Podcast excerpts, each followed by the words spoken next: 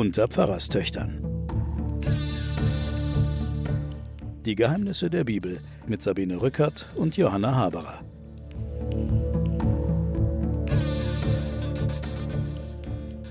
Willkommen zu den Pfarrerstöchtern und den Geheimnissen der Bibel. Ja, wir stecken in der Davidsgeschichte und zwar haben wir das letzte Mal den Zenit des David gemeinsam mit ihm überschritten. Jetzt beginnt die Talfahrt des David. Aber bevor wir uns der zuwenden und den unglaublich spannenden Geschichten, die mit dieser Talfahrt verbunden sind, wollte ich noch was ansagen. Und zwar das zweite Zeit Online Podcast Festival. Wir waren ja letztes Jahr auch schon dabei, Johanna. Ja. War nur online, diesmal ist es, glaube ich, mit Präsenz. Ja, genau. Diesmal haben wir Publikum. Es findet statt am Samstag, den 11. Juni ab 10 Uhr im Radialsystem in Berlin. Und wer dabei sein will, kann sich unter www.zeit.de Podcast Festival dafür interessieren. Wir sind natürlich auch dabei. Das Thema wissen wir noch nicht so richtig, aber wird uns noch zufliegen. Dir natürlich durch göttliche Eingebung. Ich muss erstmal arbeiten. Und ich hoffe, dass alle unsere Hörerinnen und Hörer dann auch dabei sind und wir persönlich die Flossen geben können uns. Ja, vorstellen brauche ich uns jetzt, glaube ich, nicht mehr. Mein Name ist Sabine Rückert, meine Schwester Johanna Haberer. Alle kennen sie schon. Und jetzt geht's weiter. Er hat jetzt Batzeba geehelicht, das Ja, genau. uneheliche Kind das ist gestorben worden von, Von den Gott? Redakteuren, Von von, Gott? Gott. beziehungsweise den Redakteuren. Jetzt kommt ein eheliches zur Welt und das ist der Salomon. Salomo. Und dann hören wir eigentlich von der Bathseba erstmal gar nichts mehr. Doch, die Bathseba taucht wieder auf, aber erst als es um ihre Interessen geht Genau. und dann wird sie relativ deutlich. Ja. Aber jetzt geht es um eine ganz andere Frau, nämlich eine Frau namens Tamar. Wir haben schon mal eine Tamar gehabt. Die ist nachzuhören unter der Sendung Die verschleierte Prostituierte. Eine fantastische Geschichte von einer Frau namens Tamar. Die sich ihr Recht holt, Kinder zu bekommen. Ja, genau. Das sollen sich die Leute aber Mhm. bitte nochmal anhören Mhm. oder sich daran erinnern. Ist im ersten Buch Mose, also schon lange her. Hier handelt es sich um eine andere Tamar, nämlich um eine Tochter des David. David ist ja in die Jahre jetzt gekommen. Er ist ein erwachsener Herr oder schon sogar etwas älter. Und er hat erwachsene Kinder. Und zwar, weil er so viele Frauen hat, eben auch sehr, sehr viele Kinder. Ich möchte vielleicht an dieser Stelle, bevor wir anfangen, noch mal ganz kurz was sagen zum Kinderreichtum. In dem Buch Die Wahrheit über Eva, aus dem wir ja auch hier begleitend mitlesen, auch von unseren altbewährten Autoren Karel van Schaik und Kai Michel, habe ich eine wunderbare Passage gefunden, die über die Reproduktion geht. Da heißt es, die Varianz im Fortpflanzungserfolg unter den Männchen ist teils enorm. Während einige von ihnen sehr viele Nachkommen zeugen, gehen viele leer aus. Bei den Weibchen hingegen ist es so, dass sich so gut wie alle reproduzieren. Diese Beobachtung wird als Bateman-Prinzip bezeichnet. Für Frauen liegt die Zahl der Kinder im hohen einstelligen, allenfalls niedrigen zweistelligen Bereich. Das überlieferte Maximum an Kindern einer Frau liegt bei 32. Das sind Zahlen, die von einzelnen Männern, insbesondere in patriarchalen Zeiten, locker übertroffen werden. Die Anthropologin Laura Betzig hat gezeigt, dass Herrscher durchaus Kinder im dreistelligen Bereich in die Welt setzten. Mulay Ismail, im 17. Jahrhundert Sultan von Marokko, genannt der Blutdürstige, soll sagenhafte 888 Kinder gezeugt haben.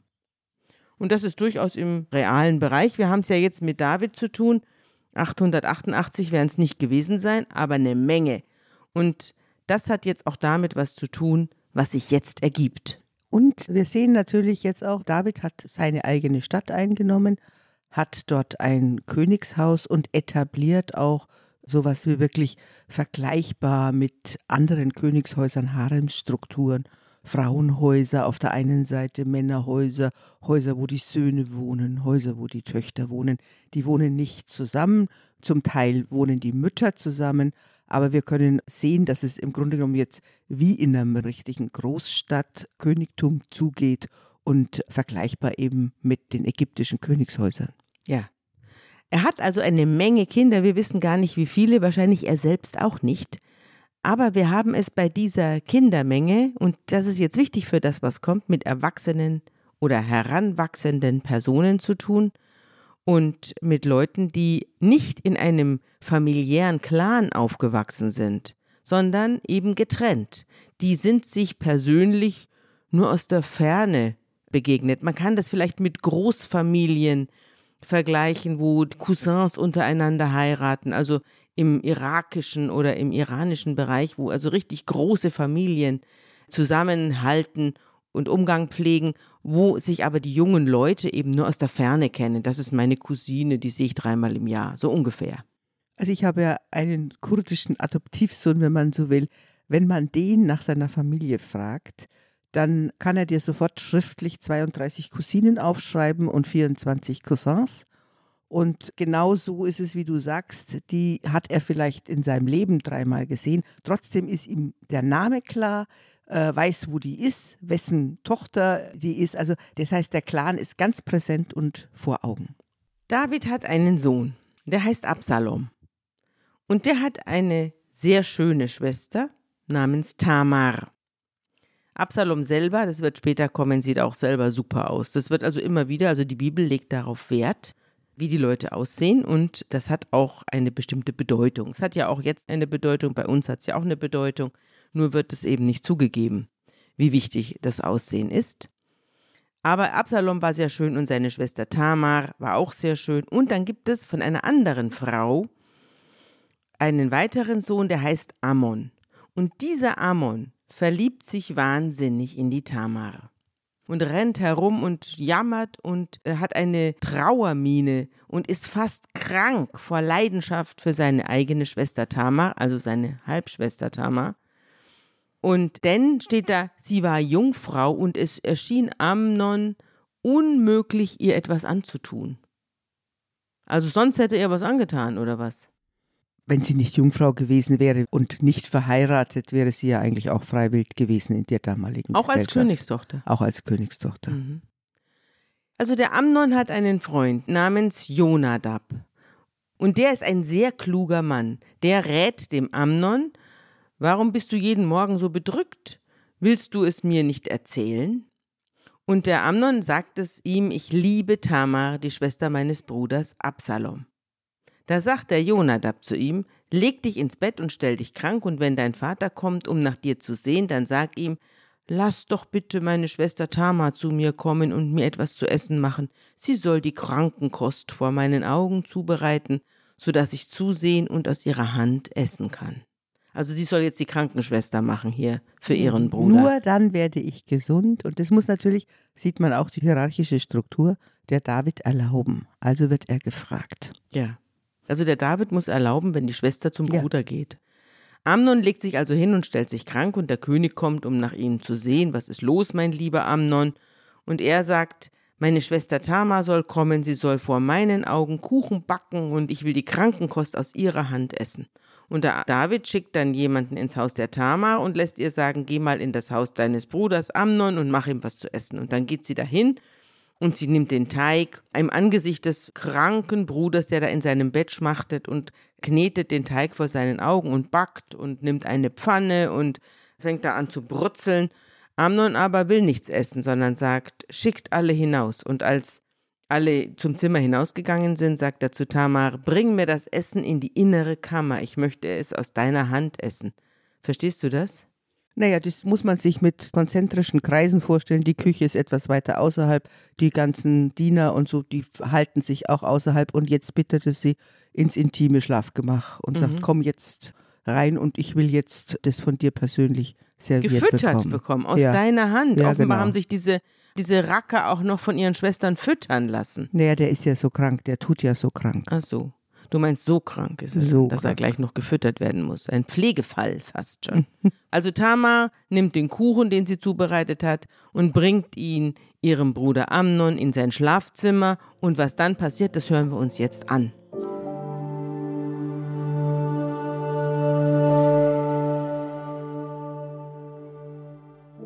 Und als sie diese zu ihm brachte, damit er esse, ergriff er Tamar und sprach zu ihr, Komm, meine Schwester, schlaf bei mir. Sie aber sprach zu ihm, Nicht doch, mein Bruder, schände mich nicht, denn so tut man nicht in Israel. Tu nicht solch eine Schandtat. Wo soll ich mit meiner Schande hin? Und du wirst in Israel sein wie ein Ruchloser. Rede aber mit dem König, der wird mich dir nicht versagen. Aber er wollte nicht auf sie hören und ergriff sie und tat ihr Gewalt an und schlief bei ihr. Und Amnon wurde ihrer überdrüssig, so dass sein Hass größer war als vorher seine Liebe. Ich finde, das ist eine Szene, die psychologisch genau beschrieben ist. Das ist fast tiefenpsychologisch genau beschrieben. Auf der einen Seite dieses Haben wollen, dieses alles tun, damit er diese Frau bekommt und sie hinterher zu verabscheuen, weil man sich gleich für die Tat selbst verabscheut. Das ist das eine, was einem da auffällt. Also er überträgt den Ekel vor sich selbst auf sie. So ist es ja, also eine Projektion könnte man sagen. Mhm. Das ist das eine. Das andere ist, dass die Tama geschildert wird als eine, die sehr sensibel, ja rational mit dieser Situation umgeht. Sie sagt ihm, bitte tu mir doch nichts, weil das wird für mich massive Folgen haben. Ich werde aus der Gesellschaft ausgeschlossen werden als vergewaltigte Frau. Es wird für dich massive Folgen haben, denn du bist einer, der seine Schwester missbraucht hat. Das tut man nicht. Ein Ruchloser. Mhm. Ein Ruchloser. Mhm. Und dann als nächste Argumentation sagt sie, wir könnten doch heiraten, das wäre doch auch ein Weg. Also sie versucht mit ihm zu reden und versucht die Situation zu entemotionalisieren. Mhm. Und er hört nicht. Und dann, es ist ja gerade schon vorgelesen worden, aber ich lese es vielleicht nochmal in einer anderen Übersetzung vor, dieses lakonisch brutale, das ist auch im Hebräischen so brutal. Amnon begann sie mit größtem Abscheu zu verabscheuen. Ja, der Abscheu, mit dem er sie verabscheute, war größer als seine Liebe, mit der er sie geliebt hatte. So ist es genau. Das Wort Abscheu wird viermal mhm. wiederholt, um sozusagen die Brutalität des Wegstoßens, er schickt sie ja dann auch sofort weg, zu beschreiben. Ja, er sagt zu ihr, steh auf, geh weg, und sie erwidert ihm, nicht doch, wenn du mich wegschickst, wäre das ein noch größeres Unrecht als das, was du mir schon angetan hast. Er aber wollte nicht auf sie hören, sondern er rief einen jungen Mann, der in seinen Diensten stand, und sagt, bringt dieses Mädchen da von mir weg auf die Straße hinaus und schließt die Tür hinter ihr ab. Und der Diener schmeißt sie förmlich raus, schließt die Tür hinter ihr ab, und das ist der Abgang. Also es gibt ja immer wieder diese Situation, dass Leute aus einem emotionalen Überschwang übereinander herfallen und hinterher rufen sie sich nie wieder an und wollen nie wieder was voneinander hören. Aber das ist es ja hier nicht, sondern das ist ja hier eine ganz eklige Situation. In meiner Fußnote steht, die Ehe zwischen Halbgeschwistern war in der Umwelt Israels nicht anstößig.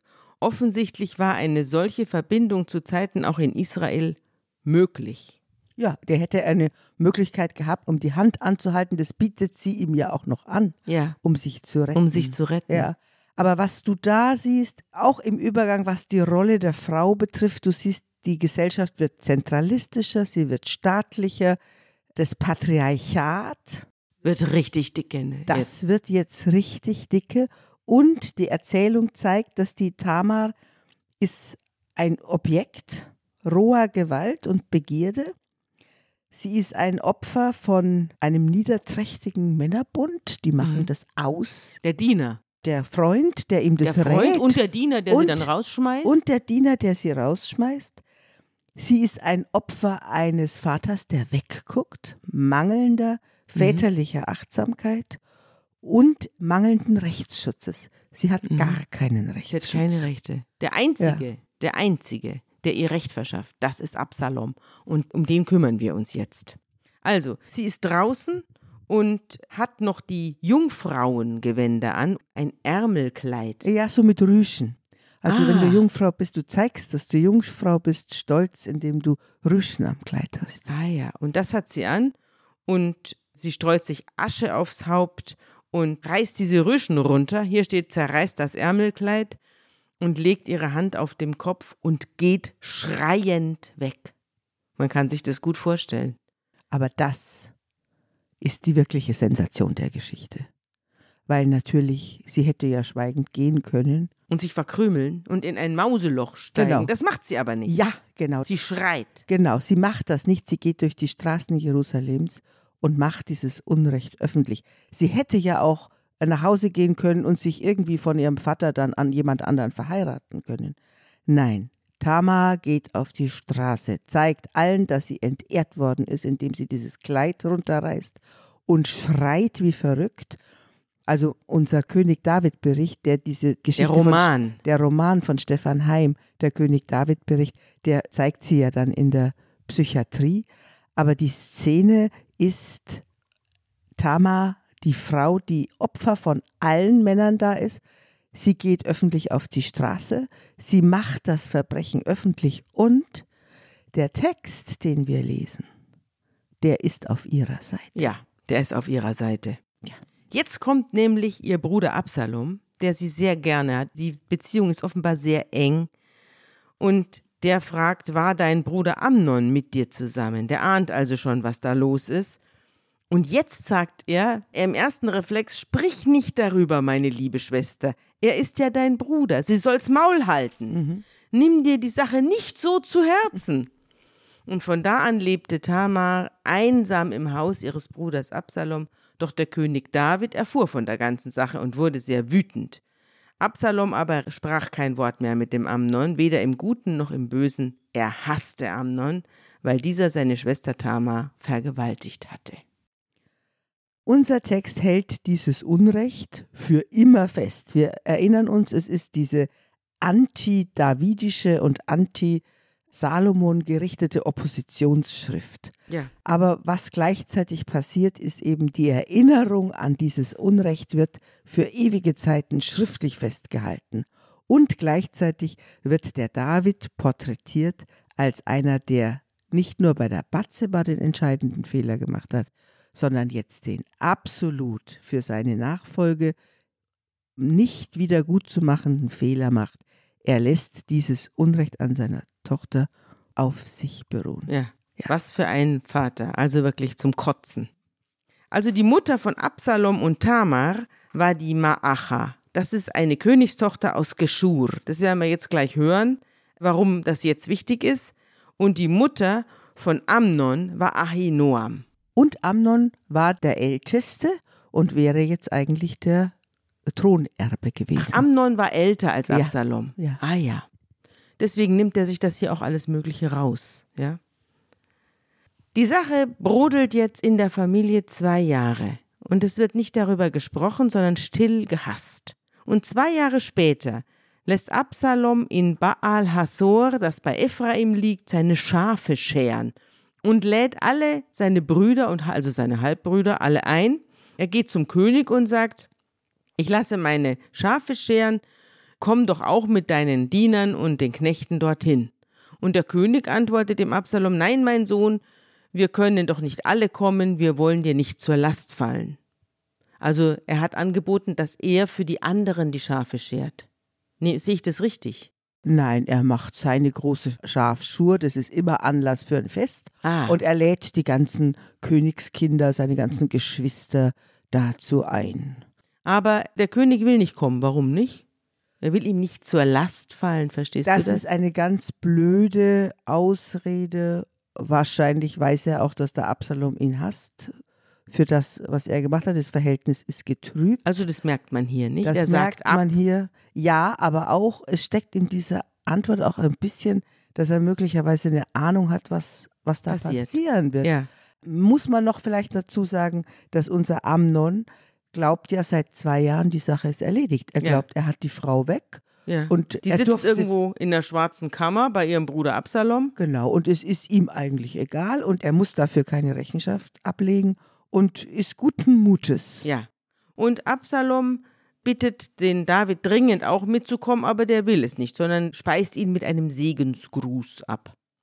Und da sagt Absalom zu David, kann nicht wenigstens mein großer Bruder Amnon mit uns gehen? Und der König fragt, warum sollte er mit dir gehen? Warum Wieder. sollte er mit dir? Ja, wieder ein Misstrauensantrag, ne?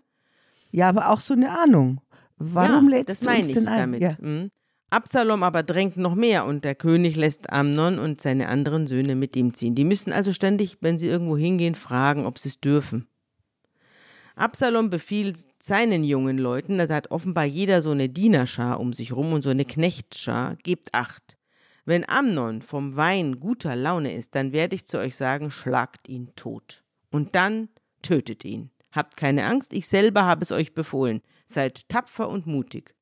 Und die jungen Männer des Absalom machen mit Amnon, was ihnen der Absalom befohlen hat. Sie schlagen ihn tot, als er betrunken ist. Und als die anderen Söhne des David, also die anderen Halbbrüder, das sehen, springen alle auf und schreien und steigen auf ihre Maultiere und flüchten. Und während sie noch sich in alle Winde versprengen, erreicht den David schon das Gerücht, der Absalom hat alle Söhne des Königs erschlagen, nicht einer von ihnen ist übrig geblieben. Also eine Fake News. Mhm. Da steht er auf und zerreißt seine Kleider und wirft sich zu Boden, und alle seine Diener um ihn herum zerreißen auch die Kleider. Jonadab aber, der Sohn Shimas, der Bruder Davids, das ist doch der Cousin, der ihm diese Schweinerei geraten hat. Ja, ne? der dem Amnon diese Schweinerei geraten hat. Der Genau, kommt auch jetzt wieder. Ja, Der genau. kommt jetzt zum David und sagt, lieber König, du sollst nicht glauben, dass alle jungen Männer und alle deine Söhne tot sind. Bloß der Amnon ist tot. Der Absalom war verbittert seit dem Tag, an dem Amnon seine Schwester vergewaltigt hat. Der Herr, der König, nehme sich die Sache nicht so zu Herzen. Es ist ja nur einer. Ist ja nur einer und auch noch dazu ein Arschloch. Und denke, nicht alle Söhne des Königs sind tot. Nur Amnon ist tot, immerhin der Thronfolger. Also diese Fake News Geschichte ist das eine und das andere ist tatsächlich die Frage nach zwei Jahren hat der Absalom nur vor, seine Schwester zu rächen oder kommt da so ein Syndrom? Auf der einen Seite der Hass auf den Vater, der die Schwester nicht geschützt hat und das, der wächst und der wächst und der wächst. Der wächst ja auch dann Und- noch weiter. Und dann entsteht sowas wie, der Vater muss weg und meine Brüder müssen weg oder wie auch immer. Auf jeden Fall, irgendjemand muss dieses Land jetzt übernehmen, weil das ist ja korrupt Ja, vollständig. das ist es ja auch. Das ist es ja auch. Absalom muss fliehen, aber bevor wir schauen, wo er hinflieht und wie die ganze Sache weitergeht, wollte ich jetzt noch mal etwas zu unserer Freundin Tamar sagen. Ich lese ja hier parallel zu unserer Schrift hier, lese ich ja immer verschiedene Bücher, du ja auch. Und eines meiner Bücher ist ja das Tagebuch der Menschheit von Karel van Schaik und Kai Michel. Die haben aber ein zweites Buch geschrieben, Die Wahrheit über Eva. Und das habe ich auch schon mal erwähnt. Das wird auch jetzt ein weiteres Begleitbuch werden, weil es wirklich interessant ist und wirklich wissenswert. Die schreiben über das Patriarchat, von dem wir gerade gesprochen haben. Wer sich der evolutionären Tiefe der Menschheitsgeschichte verschließt, reduziert die menschliche Geschichte allein auf die männerdominierte Zeit. Kein Wunder, erscheint das ominöse Patriarchat als ewig und unveränderlich. Aber damit geht man diesem Patriarchat auf den Leim.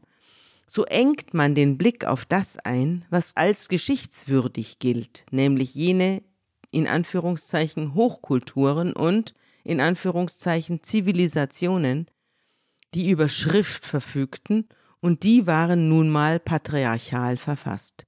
Diese Beschränkung ist eine zutiefst chauvinistische Einteilung des 19. Jahrhunderts.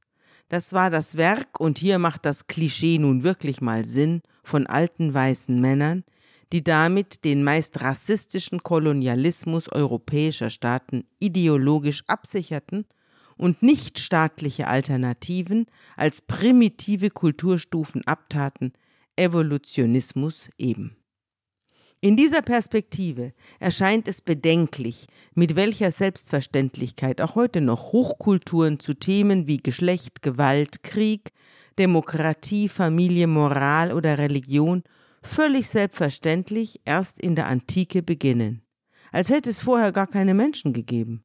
Dieser Scheuklappenblick blendet 99 Prozent der Menschheitsgeschichte aus. Das ist besonders im Fall der Frauen fatal. Die letzten 5000 Jahre sind nämlich jene Zeit, in der die Macht fast ausschließlich in den Händen der Männer lag. Erst die beschränkte Perspektive lässt das Patriarchat als Normalfall und die Misogynie, also den Frauenhass, als Teil der männlichen Condition humaine erscheinen. Nichts könnte verkehrter sein. Sie zementiert den Eindruck, es habe keine Zeiten ohne Männerdominanz gegeben und liefern keine Ansätze zu verstehen, wie es überhaupt zu dieser kommen konnte. Die Vorstellung ewiger Männermacht ist also ein Artefakt. Für das Spiel des Lebens gelten also verschiedene Spielregeln. Schlimmer noch, für die Frauen sind die Karten gezinkt. Schon Simone de Beauvoir konstatierte, die Vorstellung von der Welt ist wie die Welt selbst das Produkt der Männer. Sie beschreiben sie von ihrem Standpunkt aus, den sie mit der absoluten Wahrheit gleichsetzen. Wir haben es mit einer männlich deformierten Realität zu tun, das schreibt jetzt aber nicht mehr Simone de Beauvoir, sondern unsere Autoren, die so tut, als sei sie die tatsächliche Wirklichkeit. Dabei ist sie nur ein kulturelles Produkt, eine Simulation, die Verzerrung der Normalität und die Behauptung, das sei Gott gegeben. Wir leben in einer patriarchalen Matrix, in einer Patrix, schreiben die. Diese patriarchale Matrix in unserem Sinn reduziert die Diversität der Welt in eine binäre Grundstruktur, die den Frauen nur ein begrenztes Set an Rollenmodellen erlaubt, ihnen eng umrissene Handlungsfelder eröffnet, Klammer auf, back mir einen Kuchen, Klammer zu, und den Zugang zu vielen Bereichen verwehrt. Sie ist es, die den Frauen das Gefühl gibt, in einer verkehrten Welt zu leben. Aber die Patrix ist die verkehrte Welt. Sehr schöner Text. Muss aber dazu sagen eben, dass der Niedergang des David mit einer Frau beginnt, mit der Bathseba, die dann ihre Rolle noch spielen wird, mit der Verleugnung seiner Tochter Tamar. Also es gibt einen Blick auf die Welt von diesen Chronisten, die von den Frauen her denkt. Und wir werden auch in diesem jetzt Nachfolgekämpfen um die Macht des Davids lauter Frauen kennenlernen, die dann die Entscheidungen wirklich herbeiführen. Ja, Kluge Entscheidungen. Das stimmt. Die werden jetzt eine eigene Ebene bekommen, wo von ihnen erzählt wird und wo sie einfach die Männer übertölpeln durch Klugheit und ja. durch Überredungskunst und Zeichenhandlungen und ähnliches. Ja, es manifestiert sich eben die Rolle, die den Frauen über viele hunderte und tausende Jahre geblieben ist, nämlich die Einflussnahme auf einen Mann. Also man hat selber nichts zu sagen, also muss man einen suchen, auf den man da irgendwie einwirken kann. Das ist natürlich eine obernervige Rolle. Ist es ja, aber es gibt auch die Erzählebene, die so was Reste von Matriarchat zeigt. Das ist die weise Frau. Wir ja. haben sie schon mal bei der Hexe von Endor, mhm. falls du dich erinnerst, die der Saul, der vorher die alten Kulte verboten hat, wo er dann selber hingeht und die macht ihm dann noch was zu essen und hilft ihm, obwohl sie eigentlich verfolgt wird. Da wird auch diese Frau als eine sehr, sehr kluge, nachsichtige, rechnet ihm das Böse nicht an, ihr passiert auch weiter nichts. Da gibt es noch eine Erinnerung an große weiße Frauen und die werden wir auch jetzt im Laufe der Texte noch kennenlernen. Absalom haut ab. Und der junge Mann, der vor dem Königspalast des David Wache hält, sieht auf einmal von den Berghängen jede Menge Leute herunterrennen. Da sagt Jonadab zum König: Schau mal, da kommen deine Söhne. Jetzt kannst du dir vorstellen, wie viele das waren. Die Hänge sind schwarz von jungen Männern, die darunter rennen. Die Frauen sind gar nicht dabei. Die Frauen sind gar nicht dabei. Und Absalom ist jetzt der Älteste. Ja. Und der Jonadab sagt zum König, es ist also nicht so, wie dein Knecht fälschlich gesagt hat sondern die Prinzen leben alle noch. Und kaum hat er das gesagt, kommen die Söhne des Königs an und beginnen zu weinen, und auch der König und seine Diener brechen in heftiges Weinen und Jammern aus. Absalom aber ist geflohen, und zwar ist er zu Talmai gegangen, dem Sohn des Königs Amihud von Geschur, also ein Königshaus, von dem seine Mutter abstammt. Und dort bleibt er jetzt erstmal drei Jahre. Er geht zu Opa sozusagen. Er geht zu Opa. Mhm.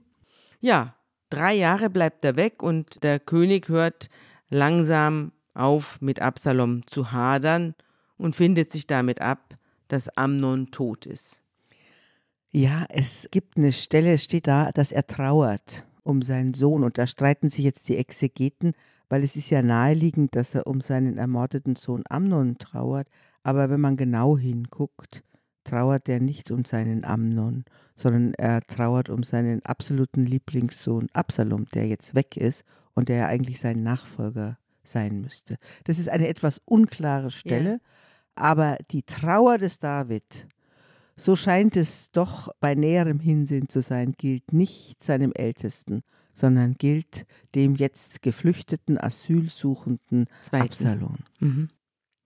Joab kommt wieder ins Spiel, die gute alte Seele.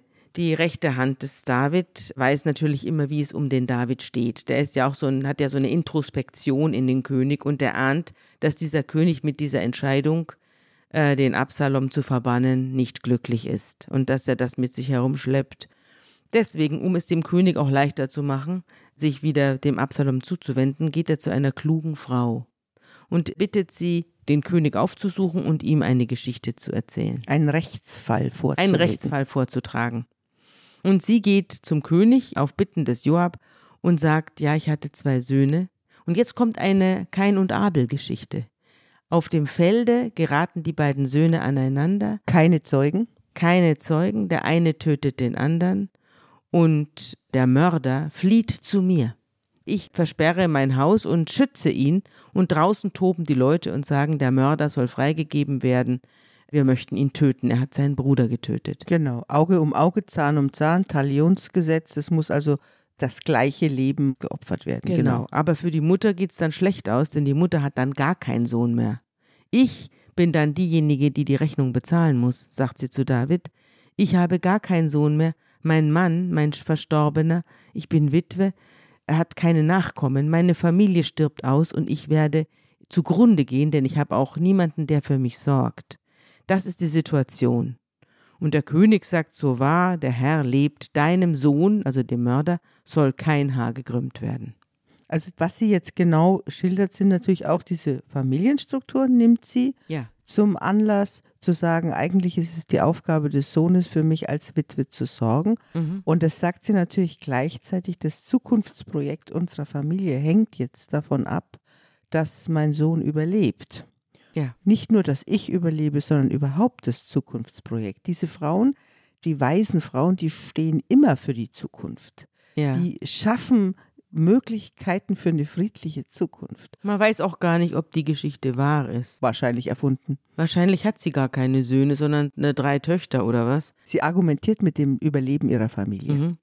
Also sie stellt ihm einen Fall vor, den es womöglich gar nicht gibt, um ihm den eigenen Fall vor Augen zu führen. Und er riecht jetzt den Braten und sagt, sag mal, hat etwa Joab bei alledem die Hand im Spiel? Und dann gibt sie es zu und sagt, ja, dein Knecht Joab war es, der mir befohlen hat. Er hat all diese Worte deiner Magd in den Mund gelegt, also mir. Also sie zwingt ihn vorher noch, wenn du den Dialog genau anguckst, mhm. sagt er ja etwas unverbindlich, ja, ja, ja, der soll das dann machen. Ja, also dann zwingt sie ihn, das nochmal zu schwören. Ja. Und damit wird es ein, wie sagt man in der Juristerei, ein Präzedenzfall. Ja. Also sie zwingt ihn dazu zu schwören, dass dieser Sohn durch den König geschützt ist. Genau. Der Mördersohn ist durch den König geschützt. Ebenso wie Absalom jetzt auch durch den König geschützt ist. So ist es. Jetzt wird es ein Präzedenzfall. Dann riecht der David den Braten, dann sagt sie, äh, windet sich wunderbar raus und sagt, ach, ich wusste doch gleich, dass du das durchschaust. Du bist derartig klug. Und daraufhin ist er auch wieder versöhnt, der David. Ja. Und dann geht die Geschichte für den Joab und seinen Plan, die Thronnachfolge in die Arme des Absalom zu werfen. Dieser Plan geht für Joab auf. Ja. Sie sagt, all das hat dein Knecht Joab getan, um der Sache ein anderes Gesicht zu geben. Also diesem Konflikt mit dem Absalom. Mein Herr, also der David, ist weise, weise wie der Engel Gottes, der alles weiß, was im Land geschieht. Charmant, oder? Ja. Und daraufhin knickt der König ein und sagt zu Joab, Gut, ich erfüll dir deine Bitte, geh und hol den Absalom zurück.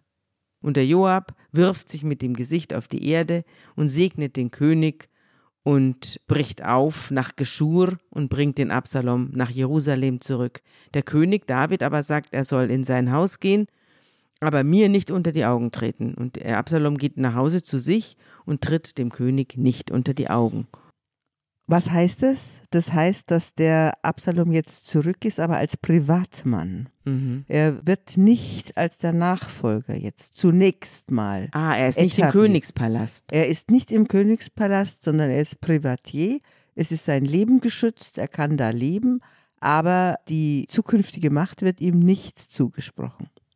Und jetzt gibt es einen kleinen Absatz, in dem sich die Bibel mit dem Absalom beschäftigt. Und das hören wir uns jetzt an.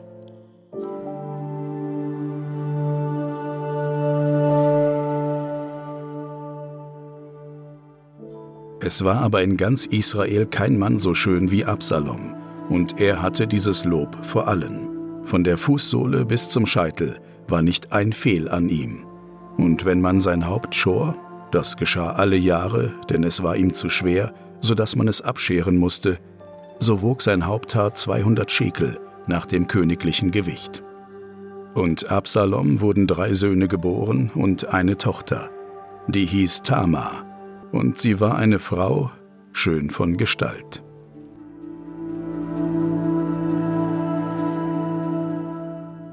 Ja, er hat also seine Tochter so genannt wie seine geschändete Schwester Tamar. Und vielleicht kannst du jetzt mal dich erinnern an die Geschichte des David, als der ein junger Mann war, als der aus dem Hof des Saul ausgezogen ist, als der fliehen musste. Plötzlich siehst du sanfte Parallelen zwischen der Biografie des David und der Biografie des Absalom, Ja. der auch gehen musste, wieder zurückkommt, von dem auch immer wieder gesagt wird, dass er schön war, jung, kraftvoll. Und man sieht so den jungen David so ein bisschen durchscheinen. Ja, So wird es erzählt. ja. Das ist eine Also- Parallelgeschichte, auch wie es jetzt weitergeht, Ja. wird es parallel. Genau. Und das erzählt gleichzeitig, warum der David so wahnsinnig an dem hängt. Das, Mhm. Er sieht Das sich ist sein selber. Ebenbild. Mhm. Für alle Narzissten ist natürlich das Ebenbild immer das attraktivste. Absalom wohnt zwei Jahre lang in Jerusalem, ohne dem König unter die Augen zu kommen. Und dann kommt ihm eine Idee, denn er möchte natürlich zurückkehren auch in die Gesellschaft und möchte da wieder was zu sagen Mhm. haben. Also schickt er zum Joab, also zu dieser rechten Hand, über die wir ja auch schon in der letzten Folge uns ausgelassen haben, denn der soll ihm einen Weg zum König bahnen. Einen Termin beschaffen. Ja, genau. Aber der Joab kommt nicht. Und da schickt er wieder hin, einen Knecht, dass der Joab kommen soll, aber der Joab hat wieder keinen Bock. Und dann sagt der Absalom zu seinen Knechten: Schaut mal, da drüben ist das Feld des Joab, das da neben meinem liegt. Da hat er Gerste angebaut. Geht mal hin und steckt das Feld in Brand. Mal sehen, ob er dann kommt. Fackelt es mal ab. ist auch wieder sie bei David. Also er traut sich was, er geht in die Konfrontation. Mhm. Und die Diener des Absalom machen das auch. Obwohl der Joab sich ja so für den Absalom eingesetzt hat, brennt er ihm das Feld ab. Ja, aber er hat sich wahnsinnig für ihn eingesetzt, aber er hat jetzt nicht mit ihm fraternisiert. Also er hat sich nicht weiter für ihn eingesetzt. Er hat sich nur für die Rückkehr eingesetzt, aber er hat nicht mit ihm in irgendeiner Weise einen Komplott geschmiedet oder Das ähnliches. stimmt. Und er hat sich auch nicht wegen Absalom für ihn eingesetzt, sondern wegen David, damit dessen Herzenswunde heilt. Mhm. Also jedenfalls, jetzt brennt das Feld. Und da wird der Joab munter und macht sich auf den Weg und sucht den Absalom wütend in seinem Haus auf und schreit, warum haben deine Knechte das Feld in Brand gesteckt? Und der Absalom sagt, ich hatte dir doch jemanden geschickt, um dir zu sagen, du sollst herkommen. Ich möchte dich nämlich zum König schicken mit einer Nachricht. Und du sollst ihm folgende Botschaft überbringen. Wozu bin ich eigentlich von Geschur hergekommen? Es wäre für mich besser gewesen, ich wäre dort geblieben. Jetzt will ich den König treffen und ihm unter die Augen treten. Und wenn eine Schuld auf mir liegt, dann soll er mich töten. Und der Joab geht zum König, der ist jetzt auch weich gekocht, und berichtet ihm alles, und der König lässt den Absalom rufen. Und Absalom kommt zum König und fällt vor ihm auf das Gesicht nieder, und der König küsst seinen Sohn Absalom. Und damit ist er wieder in seine Nachfolgerwürde eingesetzt. Ja. Alle seine Hoffnungen liegen wieder auf ihm. Und der König als die letzte juristische Instanz hat dann durch diesen Trick der Frau, ist er juristisch auch in der Lage, ihn jetzt wieder einzusetzen. Und das ist der Beginn dann eines herzzerreißenden Kampfes. Ja. Ja, als gutes Wort zum Schluss, wir haben ja doch diese hässliche Vergewaltigung dieser schönen jungen Frau Tamar Und ich finde, man sollte dagegen setzen, dieses Liebeslied, das es in unserer Bibel auch gibt, das hohe Lied, wo zwei Menschen sich gegenseitig bewundernd anschauen und ein unglaubliches Glück empfinden, dass sie zusammen sind.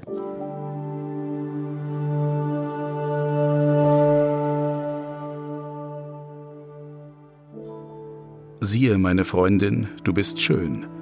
Schön bist du. Deine Augen sind wie Tauben. Siehe, mein Freund, du bist schön und lieblich. Unser Lager ist grün. Zedern sind die Balken unseres Hauses. Zypressen unsere Wände. Ja, es ist ergreifend und es ist ein sehr, sehr lesenswertes, wunderschönes Liebeslied. Und ich kann es nur allen Hörerinnen und Hörern raten, da mal reinzulesen. Es ist von der Sprache her auch unbegreiflich schön. Wir werden ja noch ein eigenes Kapitel darüber haben.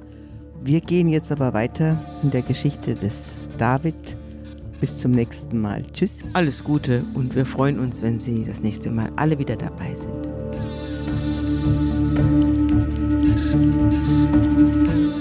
Unter Pfarrerstöchtern ist ein Podcast der Zeit und von Zeit Online.